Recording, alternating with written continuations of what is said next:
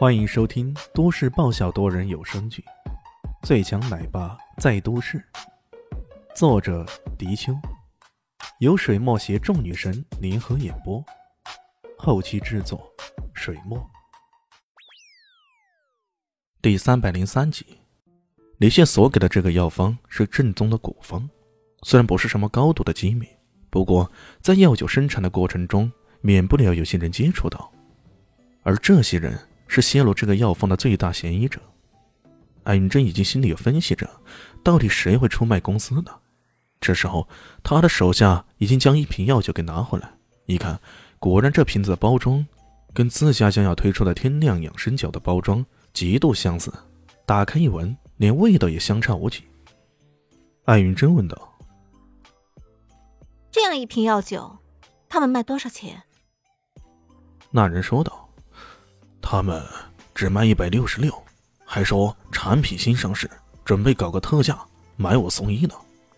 靠！安云珍和李炫都忍不住爆粗口。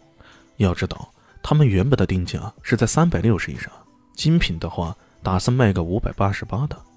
这可是纯药材的，从采摘到运输到制作，再到质保、包装等等，这三百六十大概只是赚那么一点点。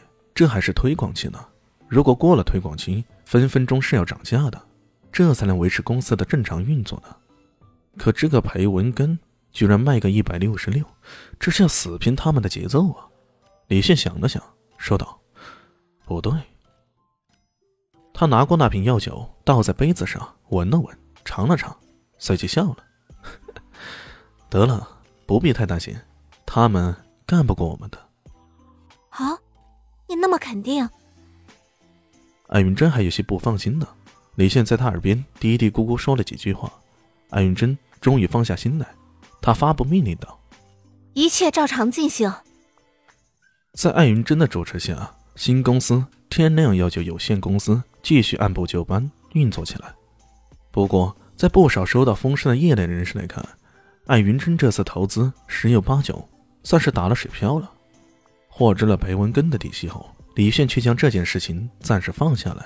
他现在关心的倒是另一件事：那个少女杀手邵一心，她到底来干嘛的呢？在此前呢，冷月阁杀手邵一心对我进行暗杀，当时还扎堆遇上了印象派的杀手。后来经过调查得知，印象派是由金家派来的，那冷月阁呢？那个宇文家的宇文庭呢？还是萧家？自己将萧正阳的双腿给废了，可萧家由此之中都没有动静，这也太不符合一个大家族的性格了吧？至于宇文婷，这个疯女人也是有可能，她找了刺客兄弟会，结果兄弟会的人给自己吓破了胆，那会不会有可能，她觉得西方世界找不来人呢，所以才从夏国的古武界找来了冷月阁呢？一切皆有可能。这一次。邵雨欣再一次出现在南下，无论如何，自己也要盯紧一点。谁知道那个丫头是不是带着任务来的？李炫这么想着，叮嘱手下一位密切盯住那小妞。很快，一位传回消息称，邵雨欣在东城的一个小宾馆里落脚了。这个宾馆名字很霸气，叫做奥地利。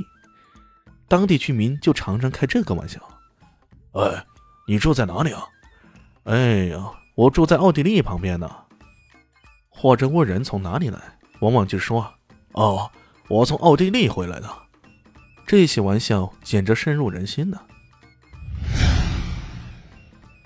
晚上十二点，李炫偷偷潜入到这个奥地利宾馆。邵一新住在二楼，他不费吹灰之力就攀爬到了二楼。二楼的阳台弄了防盗网，他只好攀爬到卫生间的气窗边，想从气窗钻进去。这一探头，透过气窗的缝隙。竟然看到里面有人，准确来说是有人在换衣服。这哟哟哟哟！李旭还真的没想到，自己这一番探查，竟然还顺带做了偷窥狂所做的事儿。偷窥成功，在卫生间里的正是邵一心呢。这个少女杀手显然是刚刚沐浴完毕，身上披了一条大毛巾。她用大毛巾仔细擦拭干净身上的水珠。然后大毛巾扔在一旁，光溜溜的便去拿旁边的衣服。这哟哟哟哟！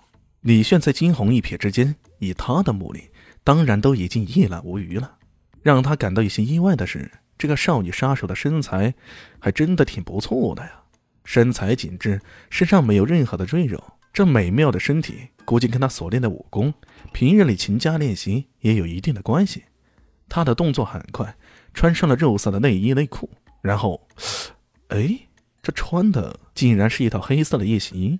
难道说他今晚就需要行动了？李现微微皱着眉头。这时候，邵雨欣似乎感觉到了什么，突然目光往七双这边一扫。李现心中一凛，随即一闪。等到邵雨欣来到窗前时，外面早就空荡荡了，看不见任何人。